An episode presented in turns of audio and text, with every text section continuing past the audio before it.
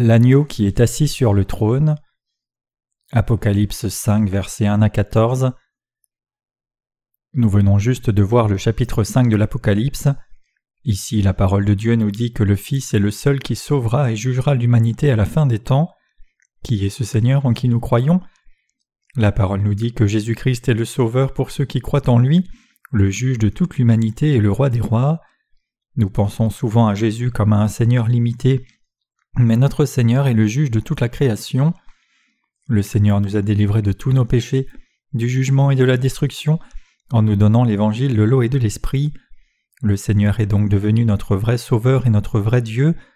En même temps, notre Seigneur est le roi et le juge de toute l'humanité. Aujourd'hui, réveillons nos cœurs reconnaissants pour le Seigneur en qui nous croyons et sur qui nous comptons. À partir du verset 1, nous voyons qu'à la droite de celui qui était assis sur le trône il y avait un rouleau, et que l'agneau Jésus-Christ a pris ensuite ce rouleau. Nous voyons aussi dans le dernier verset que le Fils de Dieu était assis sur ce trône. Cette parole nous dit que le Fils sera bientôt le juge de toute l'humanité, des croyants tout comme des incroyants. Nous pouvons donc savoir et croire que Jésus est Dieu qui est devenu le juge de tous. Notre Seigneur ne limite pas ses récompenses et ses punitions à nous seulement qui sommes nés de nouveau, mais il est le vrai juge et le roi des rois pour toute l'humanité et toutes les choses dans l'univers. Les gens disent souvent que nous sommes maintenant entrés dans le XXIe siècle, cela pourrait être le temps du retour du Seigneur. Quand nous disons que le retour du Seigneur est imminent, cela signifie aussi que la destruction du monde est imminente. Ce que nous pouvons dire de cette parole, c'est que Jésus a l'autorité pour être le juge de tous. Notre Seigneur est venu sur cette terre dans la chair d'un homme, et à l'âge de trente ans il a pris sur lui tous les péchés de l'humanité par son baptême une fois pour toutes, et en étant crucifié, il fut jugé pour tous les péchés de l'humanité. Seul Dieu le Père peut recevoir l'honneur et l'adoration de l'humanité et de chaque créature dans le ciel et sur la terre, mais il a donné à son Fils Jésus-Christ le droit de recevoir l'honneur et l'adoration avec le Père pour l'obéissance et l'accomplissement de la volonté de Dieu le Père.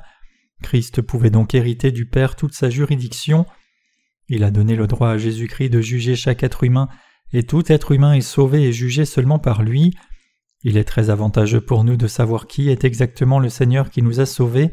Cette connaissance est essentielle pour que nous gardions notre foi forte à la fin des temps aussi. Quand nous croyons en Jésus avec une claire connaissance de quel genre de puissance il a au juste, cette connaissance devient une grande force pour nous.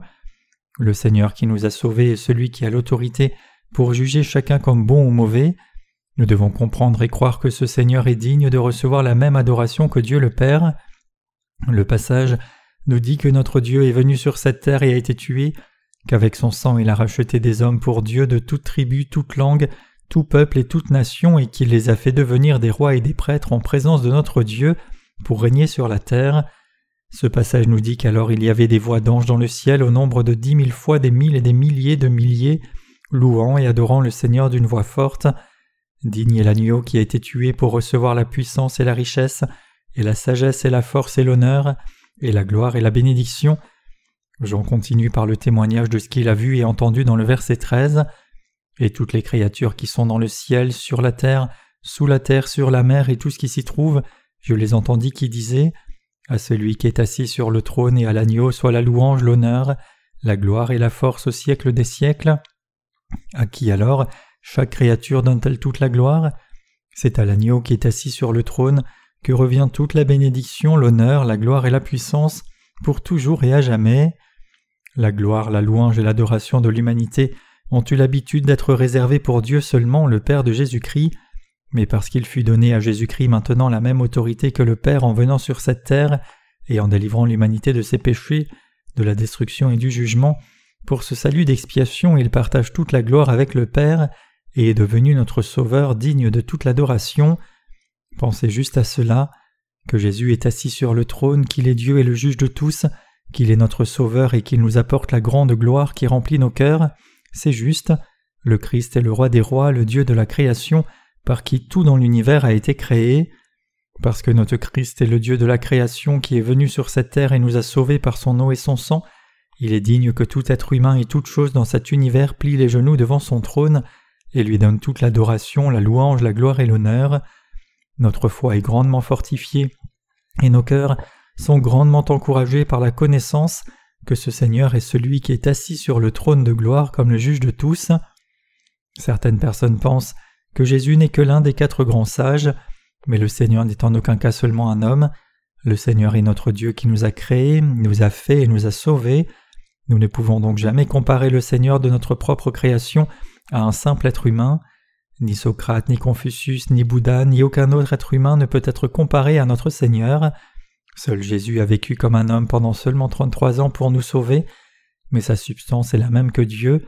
Cela n'est pas simplement une bonne métaphore, mais comme les êtres humains donnent naissance aux êtres humains, Jésus-Christ est Dieu comme il est le Fils de Dieu le Père. Jésus est donc Dieu lui-même, le Dieu de la création, mais le Seigneur est venu sur cette terre pour nous sauver, parce qu'il nous a sauvés il est digne de recevoir toute gloire de notre part, et nous devons fermement croire dans nos cœurs que Jésus n'est pas une créature mais le Créateur, combien joyeux et reconnaissant nous sommes. Notre Seigneur qui peut achever le plan de Dieu. Personne à part le Christ ne peut ouvrir le rouleau scellé des sept sceaux. Ce rouleau scellé des sept sceaux est le rouleau des promesses de Dieu. Dieu a créé toutes les choses dans l'univers, nous incluant en Jésus-Christ. Avant même la création, Dieu a établi un dessein en Jésus-Christ pour faire de nous ses enfants. Notre Seigneur a reçu ce rouleau scellé pour accomplir le plan de création de Dieu et son plan de nous sauver et de juger l'humanité. La parole de Dieu nous dit Et personne dans le ciel ou sur la terre ou sous la terre n'était capable d'ouvrir le rouleau ou de le regarder. Il n'y avait personne, autrement dit, qui était capable de finalement achever le plan de Dieu. Seul Jésus-Christ peut faire cela. Pourquoi? Parce que Dieu a tout planifié dans son Fils. Cela signifie aussi que le Christ a l'autorité du jugement pour ouvrir le rouleau scellé des sept sceaux, le plan de Dieu le Père. Avec cette autorité, Jésus a accompli chaque aspect du plan de Dieu, en prenant tous nos péchés sur lui par son baptême et en nous sauvant, en étant puni pour ses péchés sur la croix à notre place. Le Christ a fait de nous ses prêtres devant Dieu, en nous délivrant du péché par son sacrifice et au prix de sa propre vie. Jésus-Christ a aussi fait en sorte que ceux qui croient en son salut règnent avec lui. Comme la parole de Dieu nous le dit, nous régnerons sur la terre. Quand le Seigneur reviendra en réalité sur cette terre, il vaincra toutes choses à nouveau et apportera le royaume millénaire à sa réalisation sur la terre.